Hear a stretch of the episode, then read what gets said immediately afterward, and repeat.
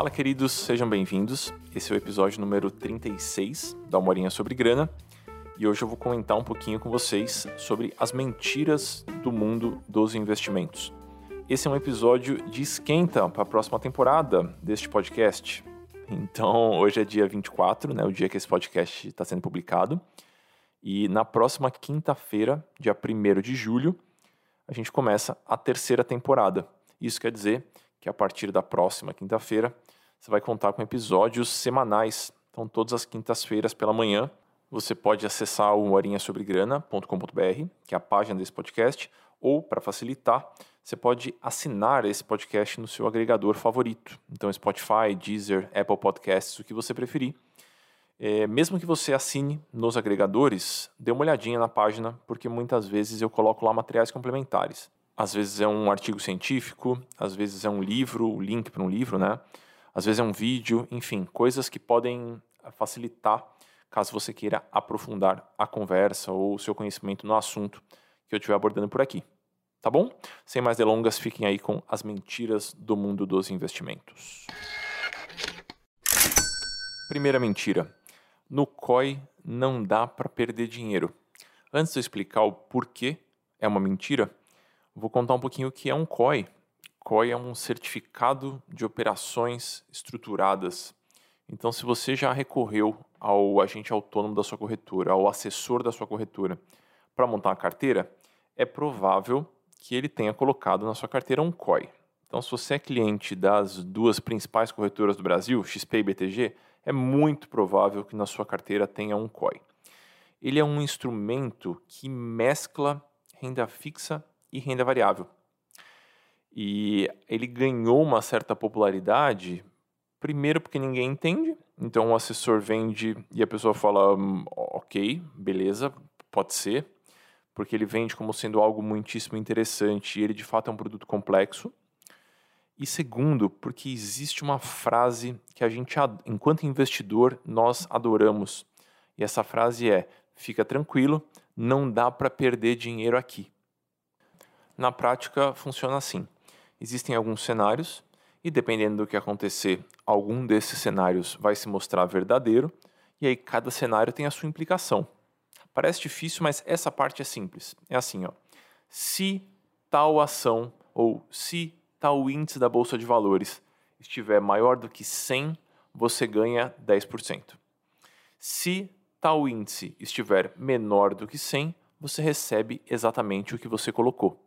Bora colocar alguns números. Um investidor tem 50 mil reais. E ele vai lá e ele contrata um COI que funciona assim. Ele é um COI que é ancorado no Ibovespa que é o principal índice da Bolsa de Valores do Brasil. Né? Então, se o Ibovespa estiver acima de 100 mil pontos no dia 31 de dezembro de 2022, o investidor ganha 20%. Se o Ibovespa estiver abaixo deste valor, desse patamar, o investidor vai receber exatamente o que ele colocou, no caso 50 mil reais. O cara foi lá, colocou esse dinheiro, é, e no dia 31 de dezembro de 2022, o Ibovespa estava em 140 mil pontos. E aí esse investidor fica feliz porque ele teve a rentabilidade de 20%. Então, ao invés de resgatar 50, ele vai resgatar 60, que é 20% mais, tem o desconto no imposto de renda, não vou entrar nesse mérito aqui. Se por um acaso o Ibovespa estiver abaixo do patamar ali que a gente estipulou, é, ele vai receber o que ele colocou, no caso 50 mil reais. E aí ele vai sair de lá feliz, porque ele fala: porra, pelo menos eu não perdi dinheiro. Né? Eu tinha a chance de ganhar muito e na verdade eu não tinha a chance de perder nada. Mentira. Na verdade você perdeu, perdeu um tantão de dinheiro e correu o risco de perder muitíssimo, muitíssimo dinheiro porque estamos no Brasil. Nesse meio tempo, enquanto seu dinheiro está lá travadinho no COI, né, enquanto você está participando dessa espécie de aposta, a inflação está correndo. Então, 50 mil reais no início de 2021 não valem a mesma coisa do que 50 mil reais no final de 2022. Então, você perdeu o poder de compra. Né? Se em 2021 você comprava, sei lá, um carro zero quilômetros do ano com 50 mil reais, em 2022 você não vai conseguir comprar esse mesmo carro. A quantidade de arroz que você compra em 2021 com 100 reais é muito diferente da quantidade de arroz que você vai conseguir comprar com 100 reais em 2022. Então a inflação ela vai comendo o nosso poder de compra e a maior parte dos assessores ou a maior parte dos vendedores de COI eles não deixam isso claro. Né? Eu vejo no YouTube muitas, muitas propagandas, em especial dessas duas principais corretoras, né? E o pior, às vezes as propagandas estão disfarçadas. A maior parte das pessoas não sabe, mas o Infomoney, que é um portal de notícias do mundo de investimento super popular, é da XP. E a revista Exame, por sua vez, é do BTG. Então, sempre, sempre, sempre tenham um pé atrás com as notícias que saem nesses veículos que não são isentos. Né? Eles não são transparentes, tem interesse de alguém atrás de cada notícia. Então, é uma mentira que no COI não dá para perder dinheiro, porque por mais que você não perca em valores nominais, você está perdendo em poder de compra, que no final do dia é o que importa. Né? Não, ah, eu tenho 100 reais, eu tenho 120. Tá, mas o que, que você compra com 100 e o que, que você compra com 120? É isso que importa, né? É a real utilidade do dinheiro. Então, isso é uma mentira que muitas vezes é atropelada por um discurso muito rápido e um PDF muito longo. Então, quando o assessor vai explicar o COI para alguém, meu Deus do céu, eu já vi, eu já pedi para clientes, por exemplo, me explicarem da mesma maneira que o assessor explicou. E nem eu entendi direito, e eu estou super acostumado a lidar com, com, esse, com essa terminologia, né? Às vezes os clientes, os alunos me mandam os PDFs que a corretora envia, explicando o COI. PDF de 7, 8 folhas, para explicar como é que funciona aquele ativo com letras super miudinhas. Então, quer fazer o COI? Pode ser um bom negócio? Olha, talvez em algum cenário bem específico, super, super, assim, mirado, sabe, na, na no detalhe, talvez dê. Mas, é, na maior parte dos casos, é uma grande furada. Geralmente, quem estipula os termos da aposta é a corretora. Vocês acham que a corretora ia desenhar cenários que favorecem o investidor ou ela própria? Ela própria, né? Segunda mentira, a taxa de administração dos fundos de investimento tem que ser a mais baixa possível sempre. Isso é uma grande mentira, porque quando a gente vai estudar os investimentos, quando a gente vai analisar os fundos de investimento, geralmente a gente vai buscar a documentação. A gente vai buscar as tabelas de rentabilidade, a gente vai buscar os dados dos gestores, dos administradores, dos custodiantes. A gente vai bater o olho né, nas informações daquele fundo de investimento. E muitas vezes as pessoas olham para aquele campo taxa de administração e fazem uma comparação é, muito, muito radical em cima desse campo especificamente. Então eu tenho o fundo 1 e eu tenho o fundo 2. E aí são dois fundos de renda fixa, por exemplo. E aí o fundo 1 tem taxa de administração de 1% e o fundo 2 tem taxa de administração de 1,5%. E a pessoa fala, ah, o fundo 1 é melhor. Muitas vezes vale a pena olhar para a tabela de desempenho, vale a pena olhar para os gráficos desses fundos, porque no Brasil por legislação, ah, os gestores são obrigados a reportar os resultados já descontando da taxa de administração. Imposto de renda é outra história, mas a taxa de administração já aparece descontada nas tabelas e nos gráficos, nos demonstrativos de resultado daquele fundo de investimento. Então, muitas vezes, a gente olha meio torto para um fundo porque a taxa de administração é muito alta, mas ele entrega resultado. Então, se ele quiser cobrar, na minha opinião, né, é meu jeito de olhar para esses fundos de investimento. Se ele quiser cobrar 3% ao ano, que é uma taxa altíssima para administrar o capital dos, dos cotistas daquele fundo, contanto que ele entregue resultado, na minha opinião, está tudo bem. Então, lembrem sempre, ele vai descontar a taxa de administração nos demonstrativos de resultado. É isso que vai pagar o salário do economista que está lá comprando e vendendo ativos ou gerenciando seu fundo. Então não é um problema necessariamente você ter uma taxa de administração mais alta, contanto que aquele fundo entregue resultado. Eu vejo muito gerente passando cliente para trás, em especial quando a gente está falando de previdências. Então, um cenário clássico, né? Fulano tem lá, lá o João. O João tem uma previdência no Banco do Brasil e aí ele mudou de emprego e agora o João vai trabalhar numa empresa que obrigou, entre aspas, ele a abrir conta no Bradesco. E aí o gerente do Bradesco vai lá, vai começar o relacionamento com o João e ele fala assim: João, a gente tem planos de previdência aqui que são muito melhores do que esse que você tem no Banco do Brasil. Você não quer fazer uma portabilidade e trazer esse plano de previdência para cá? Aí ele começa a mostrar um monte de informações na tela. E ele fala assim: olha aqui, ó, se você portabilizar para cá, a gente consegue te oferecer uma taxa de administração mais baixa. Isso vai melhorar muito o desempenho da sua previdência, porque você vai pagar menos taxa. Quem não quer pagar menos taxa? Todo mundo quer pagar menos taxa. E aí o João aceita a portabilidade sem se atentar para o fato de que o fundo para o qual ele está portabilizando tem um desempenho pior do que o outro. E ele acabou entrando nessa argumentação da taxa, sendo que na verdade o que importa ali é o desempenho daquele ativo financeiro e não necessariamente a taxa de administração. Muitas vezes, essa parte é bem importante entender. Muitas vezes existem fundos de investimento muito básicos que são facilmente comparáveis com outros fundos de investimento igualmente básicos. E aí a taxa faz muita diferença, mas você consegue ver essa diferença comparando o desempenho dos fundos. Então é um fundo de investimento básico que compra, é, em suma, Tesouro Selic, que é um título extremamente é, conhecido e popular. E outro fundo que também compra Tesouro Selic, ou seja, via de regra, eles vão ter desempenhos muito parecidos. Só que aí um banco cobra uma taxa maior que o outro. E aí a gente vai ver no gráfico que quem cobra mais taxa tem um desempenho pior. Mas é neste cenário em específico. Né? No cenário dos fundos de ações, por exemplo, nos né, FIAs, ou nos fundos multimercado, os FINs, isso acontece muito. O pessoal olha com meio que um olhar meio torto para um fundo que tem uma taxa de administração mais alta, mas o fundo entrega resultado.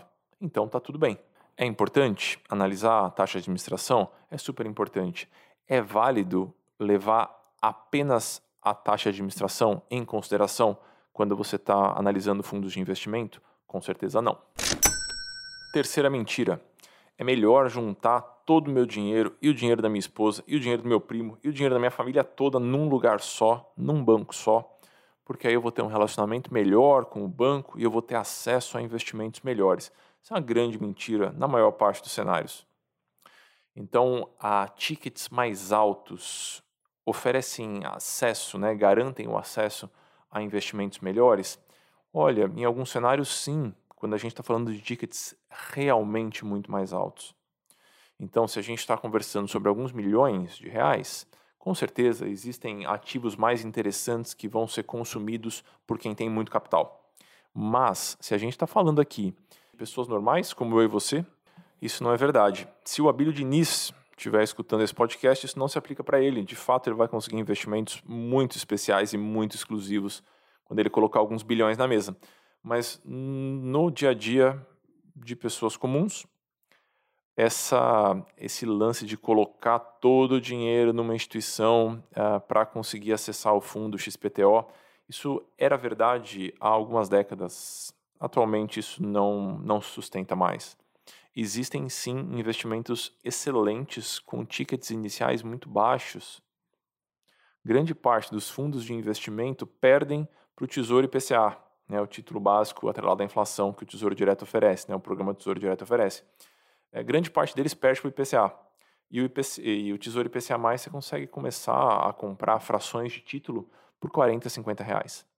Isso quer dizer que a gente deve diversificar o nosso dinheiro em trocentas trocentas corretoras e instituições e fintechs e bancos. Não, pelo amor de Deus, não é isso. Mas acumular tudo numa só não vai garantir que você tenha acesso a investimentos super especiais. Quando a gente está falando de, de acesso a investimentos, existem três é, subdivisões interessantes que eu vou explicar rapidamente aqui. Existem os investidores comuns, a maior parte da população, existem os investidores qualificados e existem os investidores profissionais. Os investidores qualificados, na maior parte das vezes, são pessoas que possuem mais de um milhão em patrimônio financeiro investido e elas declaram que elas possuem mais de um milhão. E isso acaba conferindo acesso a essas pessoas para alguns fundos que são, de fato, é, mais bem geridos, mais complexos de serem entendidos também, e essa limitação também é por conta disso, né? A gente está tentando garantir que a maior parte da população entenda o que está fazendo. Né? Esses são os investidores qualificados. Existem os investidores profissionais que declaram que possuem mais de 10 milhões de reais em patrimônio financeiro investido. Existem cenários de exceção, de exceção nessa história toda. É, alguns certificados conferem o selo de investidor qualificado para pessoa X ou pessoa Y, dependendo ali da, de qual o certificado. É, mas, via de regra, essas são as grandes subdivisões e a gente trabalha com elas. Se a gente não está falando dessa diferenciação entre o investidor comum e o investidor qualificado, é, na minha opinião, essa, essa regra do ah, vamos colocar tudo num lugar só porque a gente vai ter acesso a investimentos melhores, ela não se aplica. Muitas vezes, os bancos, através dos gerentes, acabam tentando emplacar um argumento de venda. Na minha opinião, não é muito honesto, mas enfim, é o que a gente tem hoje no Brasil, que é, ah, se você tiver 50 mil aqui no banco, ou se você tiver 100 mil aqui no banco, você não paga DOC, TED, ou tem um cartão de crédito sem anuidade e tudo mais. Na minha experiência, na maior parte das vezes, se você confronta o gerente, é, você consegue acordos interessantes. Então, vamos supor que você juntou 80 mil reais no seu banco de varejo, no Itaú, por exemplo. E aí você colocou num fundo de investimento lá, Itaú Excellence, que é um fundo super famoso do Itaú. Aí o gerente fala assim: você quer tirar o dinheiro de lá, porque você viu opções mais interessantes de investimento em outros lugares. E aí o gerente fala: olha, se você tirar o dinheiro aqui, a gente vai começar a te cobrar TED DOC, é melhor deixar o dinheiro aqui. E aí você fala: olha, eu não vou deixar o dinheiro aqui, e se você for colocar taxas de DOC TED na minha conta, eu vou migrar para um banco digital. Provavelmente você vai conseguir ter a isenção das taxas de DOC e TED e vai poder colocar o seu dinheiro onde você quiser. Então não tenha medo, né? não tenha medo de confrontar o gerente ou o assessor ou quem quer que seja. É o seu dinheiro que está lá, né? é a sua vida financeira que está ali em jogo. Então vale a pena bater de frente porque muitas vezes existem acordos possíveis. Quarta mentira: esse investimento já caiu demais. Não tem como continuar caindo, agora vai subir. Isso é uma grande mentira ela circula nos grupos de WhatsApp, ela circula entre os assessores, ela circula entre os gerentes de banco também. Então veja que bela oportunidade de compra. Né? Essa ação da Petrobras que estava valendo 30 reais ou 50 reais, agora está por 20. Você vai perder essa oportunidade de comprar esse ativo que antes valia 40 por 20. Já caiu muito, já apanhou demais. Não existe, pessoal, essa, esse fundo do poço, né? O poço ele não tem fundo, ele pode cair até o virar pó, né? Até não, até aquele papel deixar de ter qualquer valor. Muitas pessoas utilizam essa narrativa para se convencerem de que elas estão diante de uma grande oportunidade, porque todos nós queremos estar diante de grandes oportunidades. Então a gente quer ter a sensação que a gente está vendo algo que as outras pessoas não estão vendo que a gente está sendo muito inteligente, que a gente está sendo muito perspicaz. E isso leva a, a decisões muito ruins em termos de investimento. Antes que eu esqueça, deixa eu recomendar para vocês um livro é, que chama A Cabeça do Investidor, da professora Vera Rita. Ela é a principal referência em psicologia econômica no Brasil. Eu falo dela toda hora, então quem me acompanha há algum tempo já escutou bastante sobre isso. Mas esse livro é especialmente interessante porque ele analisa alguns vieses e algumas heurísticas muito presentes no processo de tomada de decisão dos investidores. Então isso é uma mentira, pessoal. Ninguém pode falar que ah, daqui para frente é só subida, não tem como cair mais, né? O fato daquele ativo que antes valia 40, agora vale 20, não impede que daqui a pouco ele valha 10. Existem alguns ativos na bolsa de valores que todo mundo acompanha preço porque eles são muito emblemáticos, né? Eles representam uma parte muito significativa da economia do Brasil. Petrobras é um desses ativos, né? E eu lembro que teve uma época, em 2014, 2015, que uma ação da Petrobras, a PETR4, estava valendo na casa dos 14, 15 reais. E o comentário da vez era cruzar o preço da ação da Petrobras com o índice Big Mac, que parece piada, mas é um índice sério. Depois vocês procurem por aí, índice Big Mac no Google, que é um índice que basicamente acompanha o preço do Big Mac no mundo todo. E o comentário geral era: não é possível que a ação da Petrobras vai continuar caindo e vai passar a valer menos do que um hambúrguer. Ela vai voltar a subir, vai dar tudo certo. E aí o pessoal encheu o carrinho, comprou Petrobras ali nos 14, 15 reais, assim, felicíssimos, achando que estavam fazendo negócio da vida. Em 2016 ela chegou a valer 5 reais. Então, não contente em não comprar um Big Mac, você não compra nem um McLanche feliz. Então, não levem essa narrativa a sério, né? Não disseminem essa narrativa, pessoal. Não é porque um ativo caiu é, muito num espaço curto de tempo que ele não vai cair mais. Não existe essa garantia. É isso por hoje, amigos. Espero que vocês tenham gostado. Se alguns termos que eu utilizei por aqui foram difíceis para você entender, dê uma olhadinha lá no, em amuri.com.br. Lá em cima tem especiais. E aí tem um especial chamado Como Começar a Investir do Zero. E aí tem uma trilha que ela é linear. Então a gente começa da parte mais básica e vai avançando até a parte mais complexa, mais elaborada do universo dos investimentos. Tá bom? Pode ser uma boa também, dá uma olhadinha no Dinheiro Sem Medo, no livro Dinheiro Sem Medo. Ele está disponível em todas as grandes livrarias. E por mais que ele não trate das, que, das modalidades de investimento, porque seria bobagem, né? o livro é datado, ele aborda os principais conceitos. E pela minha experiência, uma vez que você entende os conceitos mais básicos, fica muito fácil depois mergulhar em cada modalidade, em cada estratégia. Tá bom? Dê uma olhadinha por lá, muri.com.br, lá em cima tem especiais, ou Dinheiro Sem Medo, está disponível em todas as livrarias. Até a próxima, queridos. Nos vemos na semana que vem.